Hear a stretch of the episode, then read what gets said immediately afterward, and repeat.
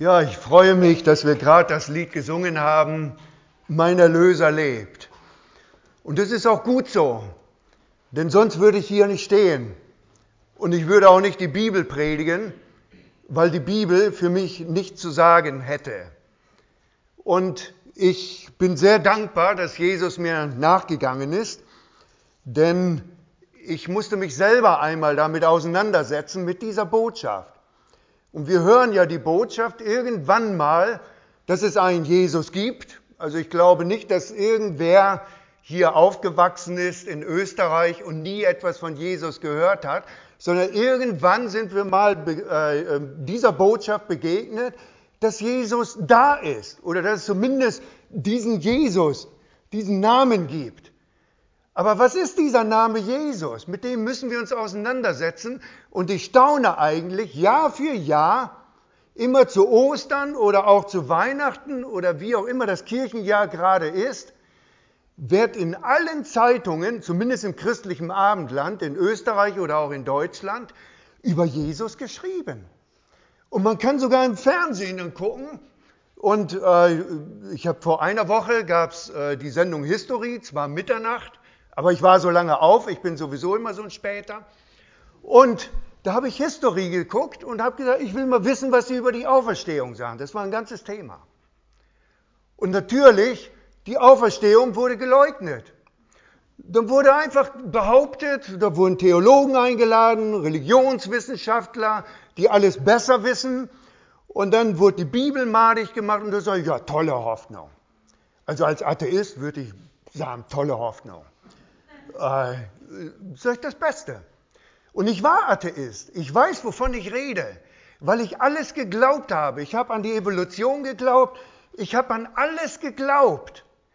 Aber ich, war, ich hatte keine Orientierung gehabt. Ich habe mich gefühlt wie ein Tier, wie ein Stück Vieh, das Gras frisst auf der Wiese, sich in der Sonne mal hinschmeißt und dann irgendwann stirbt oder geschlachtet wird und dann war's. Und da habe ich gesagt, was für eine Hoffnung ist das? Und da habe ich dann gedacht, nee, so kann ich nicht leben. Es muss etwas geben. Und warum denken wir über den Sinn des Lebens nach?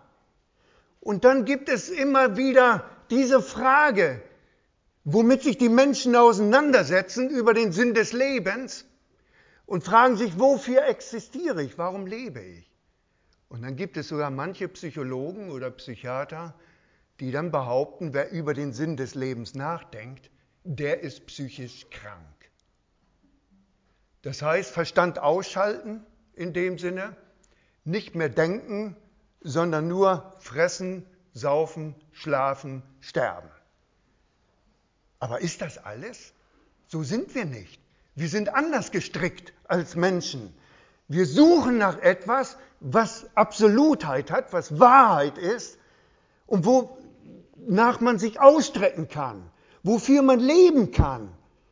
Es kann ja nicht sein, dass alles zerfließt. Alles, was ich tue, was ich denke, dass das zerfließt.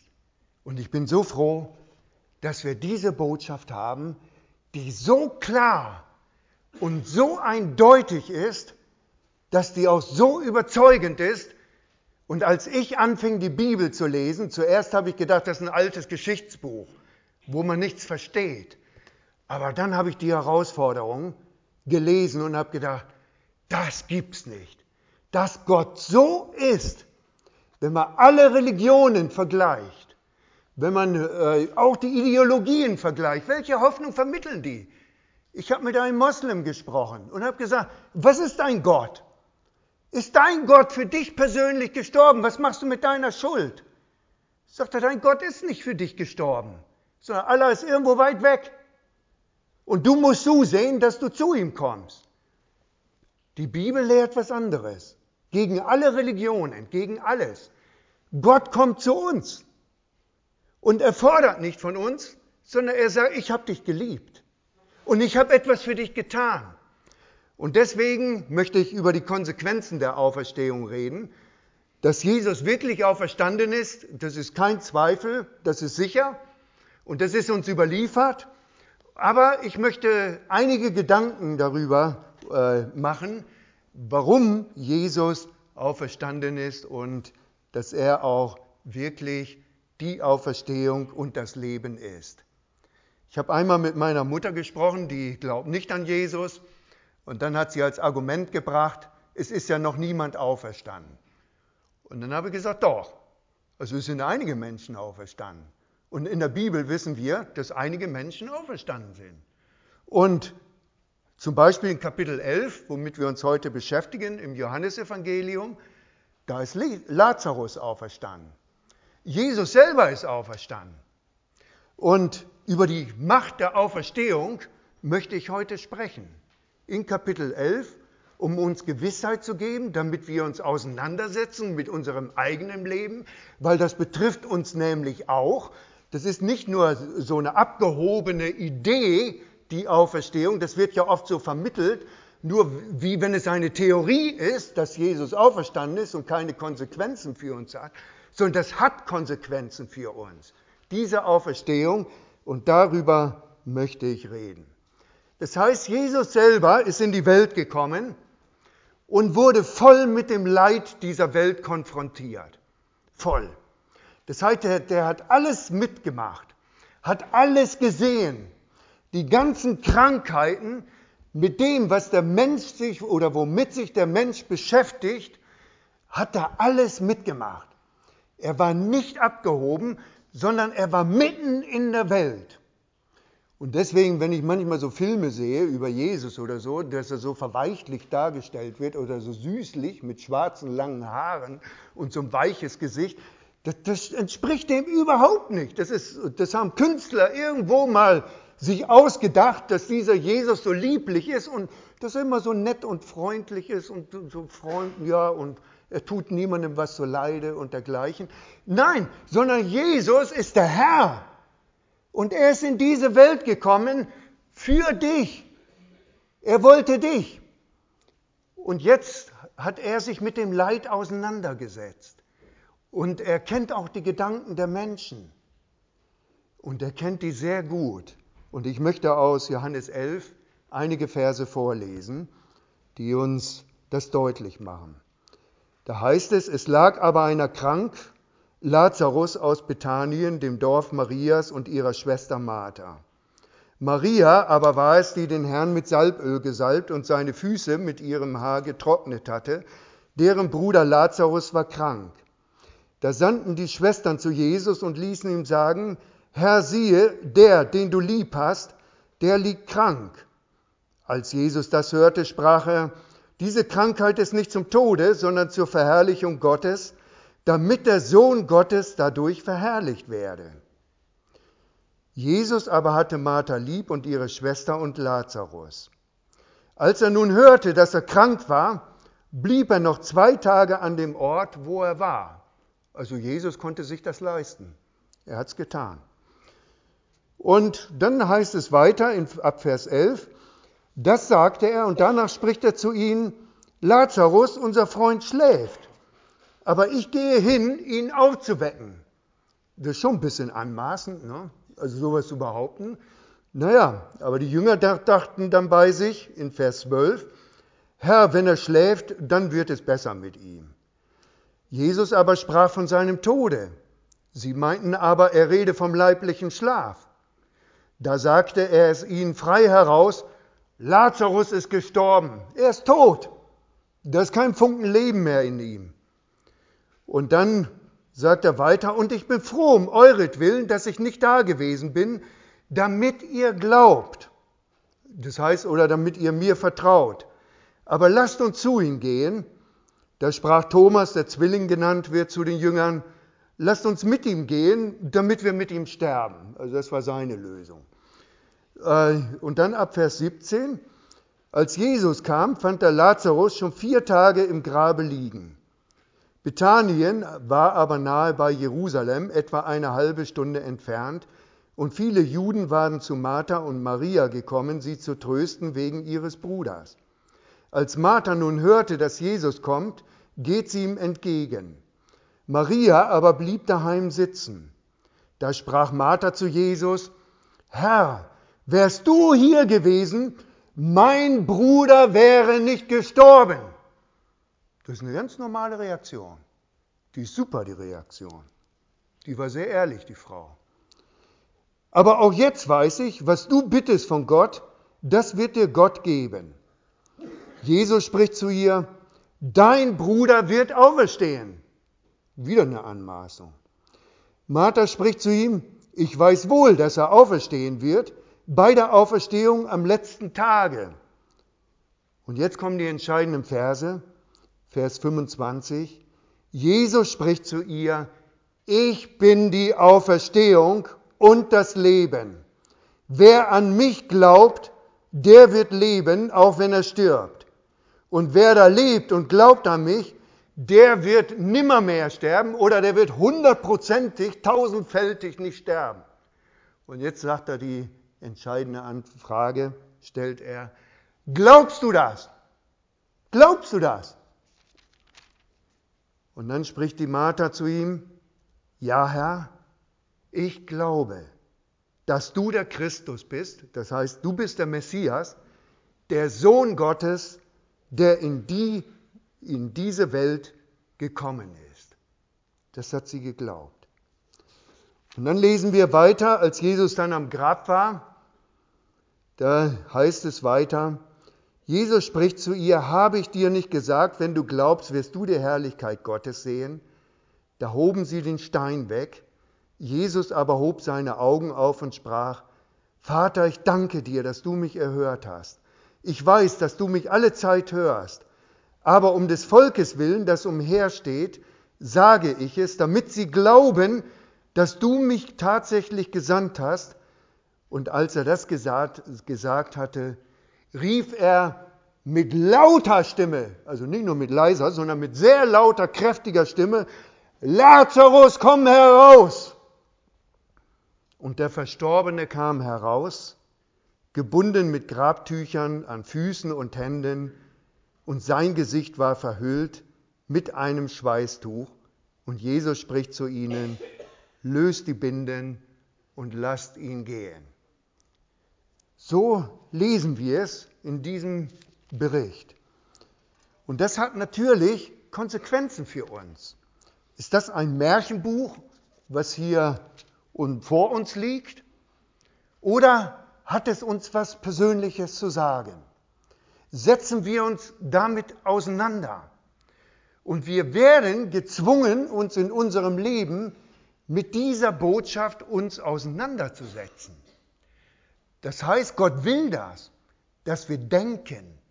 Hat, deswegen hat er uns ja einen Verstand gegeben und nicht einfach nur Holz oder Stroh im Gehirn, sondern er hat uns einen Verstand gegeben, damit wir denken. Und zwar scharf und dass wir logisch denken. Und hier haben wir eine Botschaft vor uns, die uns herausfordert. Und interessant ist es, wie Jesus vorgeht. Jesus wird mit Leid und Tod konfrontiert. Auch mit deinem Tod. Das weiß er, dass du sterben wirst. Und wir werden alle sterben, das sagt die Bibel ganz deutlich und knallhart und nicht so verschwommen. Und manche wollen die Bibel immer so auslegen, ja, man darf die nicht wörtlich nehmen. Wenn du das machst, dann bist du ein Fundamentalist. Na, so, sondern, ja, stell dir mal vor, ich würde keinen Menschen mehr beim Wort nehmen und versuchen immer zwischen die Zeilen zu lesen. Da würde jedes Gesetz, was mir nicht passt, würde ich so eliminieren. Dann würde ich sagen, wieso? Äh, ich darf doch mehr als 70 fahren. Zwischen den Zeilen steht, dass ich fahren darf. Und da sagt die Polizei, ja, von wegen. Ja. Äh, sondern ich muss auch das Gesetz wörtlich nehmen. Aber die Bibel darf man nicht wörtlich nehmen, aber die Gesetze schon. Und da sage ich mir, na, hier sagt Jesus ganz deutlich, ich bin gekommen in die Welt und ich bin dazu da, nämlich äh, diese Krankheit ist nicht zum Tode, sondern zur Verherrlichung Gottes, damit der Sohn Gottes dadurch verherrlicht werde. Das heißt, die Bibel spricht selbstverständlich davon, dass es eine Auferstehung gibt. Und zwar von Anfang an. Wir lesen schon in 1. Mose 5, dass der Mensch, dass der Henoch entrückt worden ist. Das heißt, er war auf einmal weg. Er wandelte mit Gott, zack, weg war. Er ist nicht gestorben. Das war der erste Mensch auf dieser Welt, der nicht gestorben ist. Und dann wissen wir von einem zweiten Menschen, der nicht gestorben ist. Wer war das? Das war Elia. Der ist auch nicht gestorben, sondern der ist auch entrückt worden und das haben Menschen gesehen. Der war auf einmal weg und dann haben sie ihn gesucht. Wo ist er, wo ist er? Ja, weg. Der ist weg.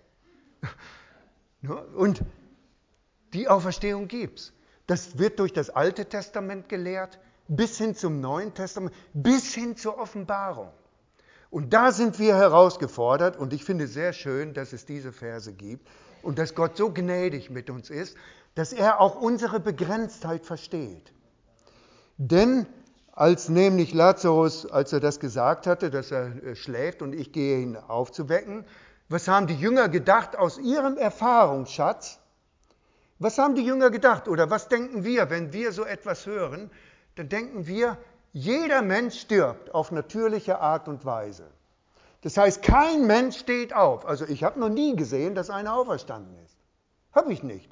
Ich lebe jetzt 58 Jahre in dieser Welt, aber ich habe noch nie jemanden gesehen, dass er auferstanden ist. Ich kann zum Grab gehen und, und, und, ja gut, da weiß ich, der liegt da, aber der ist mir noch nie erschienen, sondern der, der, also leibhaftig, so dass ich ihm auch die Hand geben kann. Manche haben ja so Erscheinungen, aber das sind so Möchtegern-Erscheinungen. Ähm, aber eine Auferstehung haben wir noch nie erlebt. Und die Jünger, die haben das teilweise schon erlebt, aber trotzdem zweifeln sie dran, weil das so selten ist und auch so selten passiert ist, dass es nicht zu unserem natürlichen Erfahrungsschatz gehört, dass jemand aufersteht. Und das ist ganz normal. Und Gott weiß das, dass wir so begrenzt sind. Und deswegen kommt er auch mit unseren Zweifeln zurecht. Und er liebt uns so sehr, dass wir auch zweifeln dürfen und auch unsere Fragen anbringen dürfen. Das finde ich so gut dass Gott nicht will, dass wir rumheucheln, sondern dass die Gedanken, die in uns auftauchen, mit all dem, was wir uns beschäftigen, was uns so leid und weh tut, dass wir damit zu Gott kommen dürfen und ihm das sagen können. Wenn jemand hier ist, der nicht zurechtkommt mit seinem Leben und sagt, Herr, ich schaff das nicht. Gott, warum lässt du das denn zu? Jawohl, das dürfen wir sagen. Und ich finde das gut, dass wir uns mal ehrlich auseinandersetzen mit uns selbst damit wir zu einer Antwort kommen. Und so war das auch hier. Was hat die Martha gesagt in Vers 21? Da sagt sie, da sprach Martha zu Jesus, Herr, wärst du hier gewesen, mein Bruder wäre nicht gestorben. Das hat sie Jesus vorgeworfen. Genau die gleiche oder den gleichen Vorwurf hat auch die Maria gemacht in Vers 32. Da heißt es dann, du sagt das die Maria dann, Herr, wärst du hier gewesen, mein Bruder wäre nicht gestorben. Das ist dasselbe Wortlaut. Das heißt, die haben sich abgesprochen, die Schwestern, oder? Nein, die haben dieselben Fragen gehabt. Die haben dieselben Fragen gehabt. Und genauso müssen wir uns auch diesen Fragen stellen. Wir sehen das ganze Leid in dieser Welt. Warum, Gott, lässt du das alles zu, was in dieser Welt ist? Und das hören wir ja massenhaft.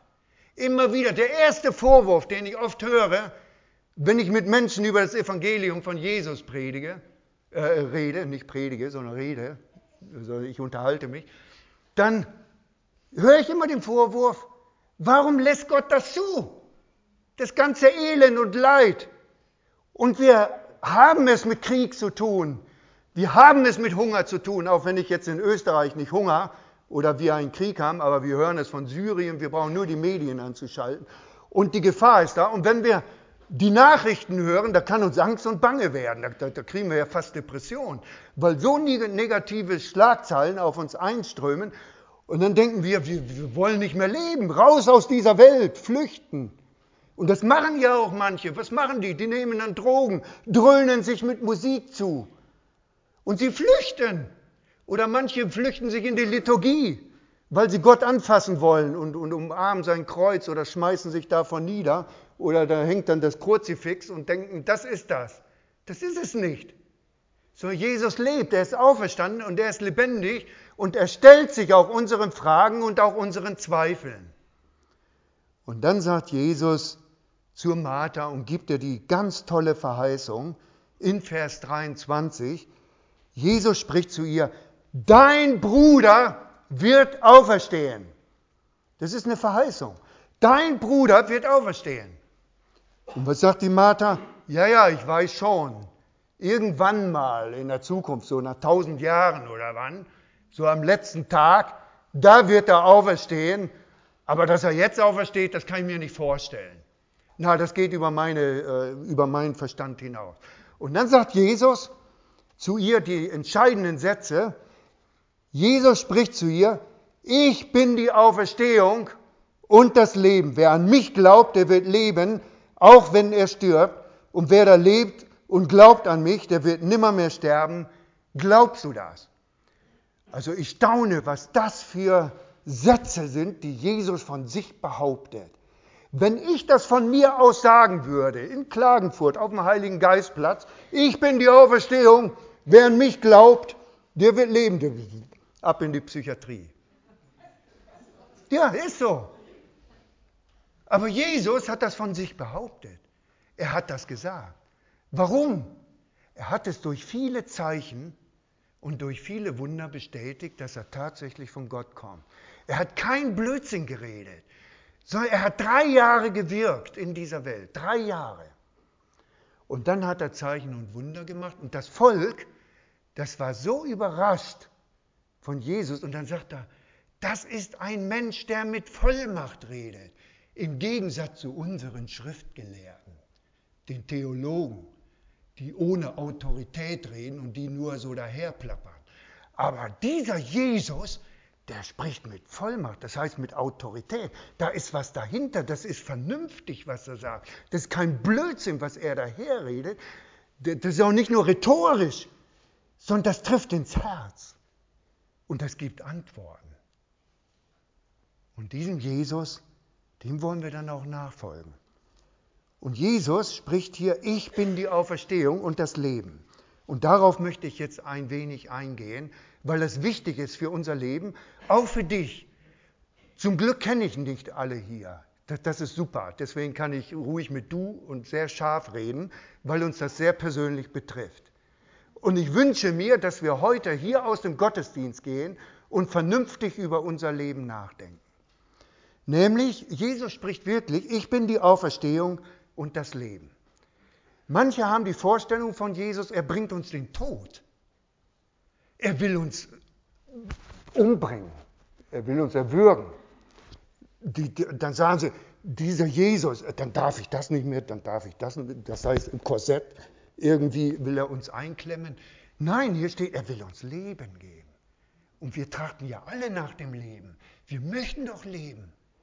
Wir wollen ja nicht nur im Lotto gewinnen, sondern wir wollen ja wirklich leben.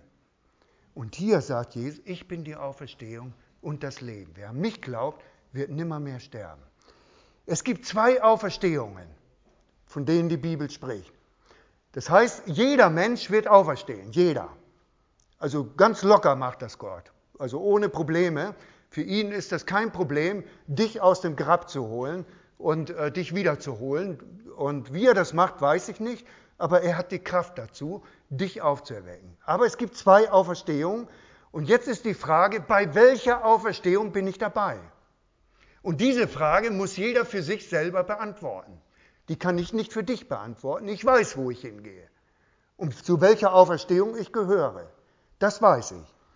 In Johannes 5, Vers 28 bis 29 sagt Jesus, Wundert euch nicht darüber, denn es kommt die Stunde, in der alle, die in den Gräbern sind, seine Stimme hören und hervorkommen werden, die das Gute getan haben zur Auferstehung des Lebens. Das ist die erste Auferstehung. Die zweite ist, die aber das Böse verübt haben zur Auferstehung des Gerichts. Das ist die zweite Auferstehung. Das ist die Konsequenz. Das heißt, alle Menschen werden auferstehen. Und er sagt dann, es kommt die Stunde, in der alle seine Stimme hören, das heißt Jesu Stimme. Dass sie seine Stimme, also dass jeder Mensch die Stimme von Jesus hören werden. Und jetzt ist die Frage, natürlich reihen wir uns in die erste Auferstehung ein, oder? Denn wer tut schon Böses?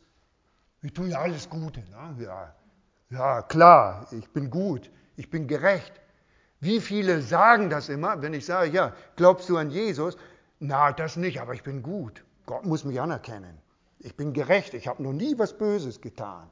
Und so weiter. Solche Aussprüche habe ich so oft gehört und habe ich gedacht, denkt man nicht drüber nach, worunter leiden wir eigentlich? Wenn niemand Böses tut, ja, warum, warum leiden wir denn? Warum gibt es so viele Streitigkeiten? Warum werden Ehen geschieden, wenn wir nichts Böses tun? Einfach nur so, weil wir lustig sind und ja, nein, sondern da ist etwas. Und dann leiden wir darunter, wenn Beziehungen kaputt gehen, wenn wir gemobbt werden in einer Firma. Haben wir Freude daran? Nein, wer macht denn das Böse? Das ist immer der andere, sagen wir, immer der andere. Ich selber ja gar nicht. Das ist so wie bei den Kindern oft. Ne? Äh, und, aber so handeln wir. Aber hier sagt Jesus ganz deutlich, es gibt eine Auferstehung zum Leben und eine Auferstehung zum ewigen Gericht. Und in Offenbarung 20, 11 bis 15, da wird es folgendermaßen gesagt, und ich sah einen großen weißen Thron und den, der darauf saß, vor dessen Angesicht die Erde entfloh und der Himmel, und keine Stätte wurde für sie gefunden. Das heißt, die Erde löst sich einmal auf. Und ich sah die Toten, und jetzt kommt's, und ich sah die Toten, die Großen und die Kleinen, vor dem Thron Gottes stehen. Und Bücher wurden geöffnet und ein anderes Buch wurde geöffnet. Also es gibt mehrere Bücher, die Gott öffnet, welches das das Leben ist. Also es gibt Bücher, die, da steht was anderes drin. Und dann gibt es ein Buch, das ist das Buch des Lebens. Und die Toten wurden gerichtet nach dem, was in den Büchern geschrieben war, nach ihren Werken. Und das Meer gab die Toten, das heißt, wer vom Haifisch gefressen worden ist, der wird auferstehen. Dann wer ein Schiffsunglück erlebt hat und gestorben ist, wird auferstehen. Wer ersoffen ist, wird auferstehen. Also die werden alle auferstehen. Und dann heißt es, und der Tod und der Hades gaben die Toten. Das ist interessant, was die Bibel alles über den Tod sagt und den Aufenthaltsort der Toten, das ist hochinteressant. Und da sagt er, und die wurden alle zusammengerichtet, ein jeder nach seinen Werken. Und der Tod und der Hades wurden in den Feuersee geworfen. Dies ist der zweite Tod, das ist das Gericht. Das ist der zweite Tod. Es gibt einen Tod, das ist, dass wir alle leiblich sterben müssen. Alle. Das ist so, das ist unser körperlicher Tod. Und dann gibt es den zweiten Tod, das ist der ewige Tod. Und diesen Tod, den gönne ich niemand. Das wäre viel besser gewesen, wenn du nie geboren wärst in dieser Welt, um so einen Tod zu erleben. Der ist so schrecklich, da gibt es auch keinen Selbstmord mehr. Gibt es nicht. Das ist absolute Finsternis. Jetzt stehen wir alle noch unter dem Segen Gottes. So wie wir hier in dieser Welt leben. Das heißt, ich kann die ganzen Früchte genießen, die Gott mir schenkt. Ich kann das Licht genießen, die Sonne. Ich kann mich bräunen lassen am Strand. Jawohl, das ist Segen Gottes. Und ich kann mein Bier trinken, das ist Segen Gottes. Der hat ja die Früchte wachsen lassen. Ich kann den Wein trinken. Aber beim zweiten Tod werde ich keinen Wein mehr trinken. Ist aus, Schluss mit Saufen. Und dann beim zweiten Tod werde ich gar nichts mehr tun. Und ich kann keinen Selbstmord begehen. Ich werde ewig existieren, ewig, ewig. Aber in der absoluten Finsternis. Und zwar in der absoluten Gottesferne. Da kann ich schreien zu Gott, wie ich will. Das funktioniert nicht mehr. Ist Schluss. Und es ist einmal vorbei. Und das ist die ernsteste, Entschuldigung, das ist die ernsteste Botschaft, die es gibt und auf die wir hören müssen. Und deswegen fordere ich dich heute Morgen heraus, wenn du noch keine Beziehung zu Jesus hast, dann denke heute über ihn nach. Glaubst du das? Glaubst du das? Und dieses, glaubst du das, hat Konsequenzen für unser Leben, denn was versteht die Bibel unter Glauben? Das Erste ist, dass wir auf Jesu Wort hören. Das ist das Erste. In Johannes 8, Vers 31 können wir nachlesen, Jesus sprach nun zu den Juden, die ihm geglaubt hatten, wenn ihr mein, in meinem Wort bleibt, so seid ihr wahrhaftig meine Jünger. Das heißt, ein Jünger Jesu beschäftigt sich mit der Bibel, mit dem Wort Gottes. Aber für viele ist die Bibel wie mein Kampf von Adolf Hitler. Also ich vergleiche das, ja, die wollen sie am liebsten verbrennen. Die haben so einen Hass auf die Bibel. Und dann frage ich sie, habt ihr schon mal die Bibel gelesen? Na, ich will ich auch nicht. Will ich auch nicht. Da frage ich mich, warum so ein Hass auf die Bibel? Und ich hatte genau den gleichen Hass auf diese Bibel gehabt. Vor lauter Hass habe ich die Bibel verqualmt. Im Knast, als ich noch da saß. Da habe ich Blätter rausgerissen aus dem Epheserbrief oder Johannesbrief und habe die verqualmt. Warum? Weil ich Aggression hatte gegen Gott. Und ich konnte mir nicht erklären, warum. Und dann durch Gottes Gnade, ich war so ein Atheist, und dann durch Gottes Gnade habe ich verstanden, was Liebe Gottes ist. Und was Jesus für mich persönlich getan hat. Und Gott hat so eine Geduld mit unser Leben. So eine Geduld. Weil er uns so liebt und er weiß, dass unser Verstand begrenzt ist. Und dass wir es auch sehr, sehr schwer verstehen, was es bedeutet, das zweite Gericht, der zweite Tod. Und deswegen möchte ich uns herausfordern, darüber nachzudenken. Und interessant ist, als wir wollen ja immer was sehen. Die Menschen wollen was sehen. Wie haben die Menschen reagiert auf die Auferstehung Lazarus? Die einen haben geglaubt, das heißt, sie sind Jesus nachgefolgt. Und dann gab es eine andere Gruppe, die sind erstmal zu den Theologen hingerannt. Das heißt, die wollen sich eine Bestätigung holen von ihren Schriftgelehrten wie sie das einzuordnen haben. Das heißt, sie sind nicht selbstständig in ihrem Denken, sondern die sind dann abhängig von anderen und dann rennen sie als erstes zu den Theologen und sagen, äh, der hat das und das gemacht. Und dann haben, die, und dann haben sie gesagt, was war, wollten sie? Sie wollten die Absolution haben von den Schriftgelehrten, dass sie an Jesus glauben dürfen. Das steckt letztlich dahinter. Und wenn die Theologen gesagt hätten, ja, glaubt an Jesus, dann hätten sie gesagt, ah ja, ja, dann, dann, dann, dann, dann, dann glaube ich. Aber wenn sie sagen, nein, das ist eine Sekte, ja, Finger weg, ne, ist gefährlich. Das heißt, sie sind nicht selbstständig.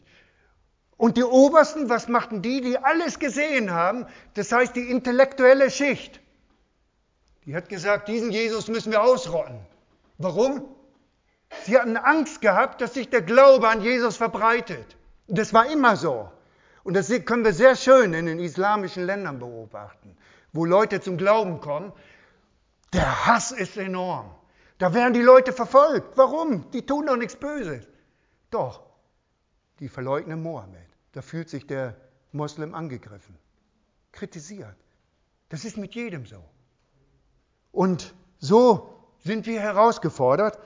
Und ich möchte nur aus Lukas 16 die Verse 17 bis 31 vorlesen und damit schließen.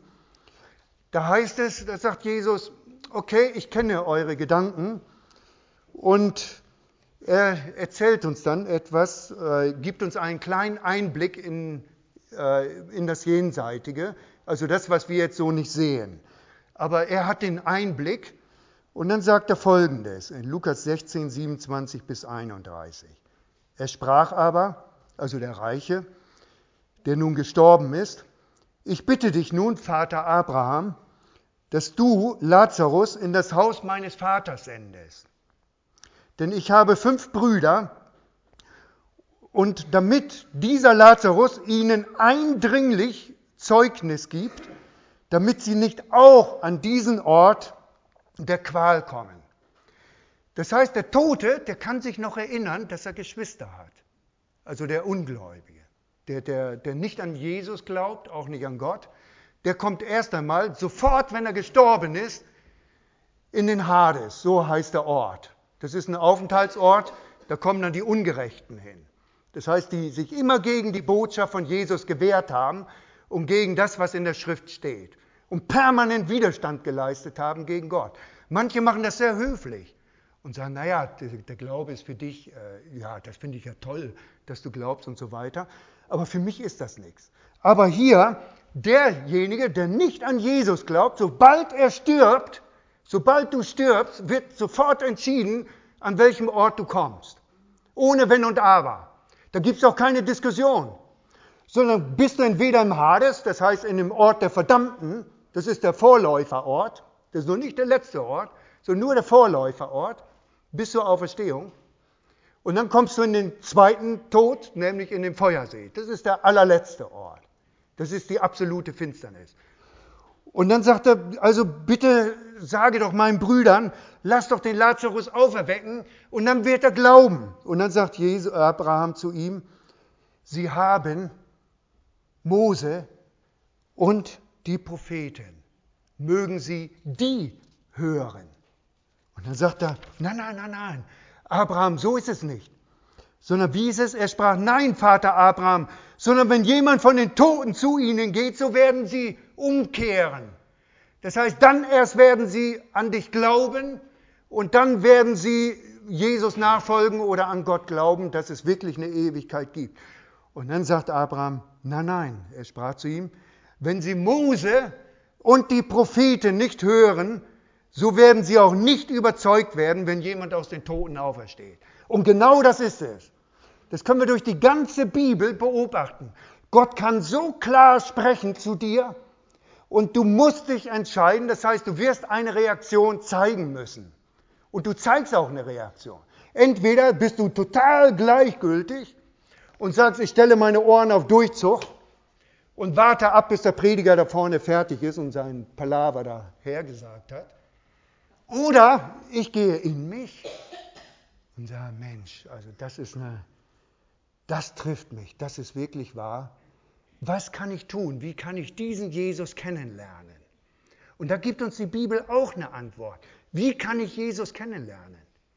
Wie mache ich das? Und da gibt Jesus die einfache Antwort. Vertrau dich mein Leben mir an. Und hier möchte ich eine Lösung geben für den, der nicht weiß, wie er zu Jesus kommt und vielleicht auf der Suche ist. Bete zu Jesus und sage ihm einfach, Herr Jesus, habe den Mut, das mal zu tun. Herr Jesus, komm du in mein Leben, verändere du mein Leben und vergib du mir meine ganze Schuld, alles, was ich auf mich geladen habe. Und bring du mein Leben in Ordnung. Auch wenn du nicht weißt, wie es wird, aber Jesus kommt in dein Leben. Und dann mach noch den Entschluss fest, ich will dir nachfolgen. Egal, was meine Angehörigen sagen, egal, was meine Nachbarn sagen, was meine Arbeitskollegen sagen, das interessiert nicht. Ich will dir nachfolgen. Und dann folge ihm nach. Das heißt, dann geh ihm auch nach. Das heißt, schließ dich solchen Leuten an, die auch an Jesus glauben und lies die Schrift. Und du wirst im Glauben wachsen und du wirst Gott erleben. Sag ich, Gott erleben wir nicht von außen her. Können wir nicht erleben. Wenn ich irgendwo daneben stehe, neben Gott, dann erlebe ich ihn nicht. Aber bin ich bei Gott, auf einmal erlebe ich ihn. Dann verstehe ich ihn immer besser und ich lerne ihn kennen. Und das sagt Jesus. Und deswegen fordere ich dich heute heraus, glaubst du das? Glaubst du das? Amen.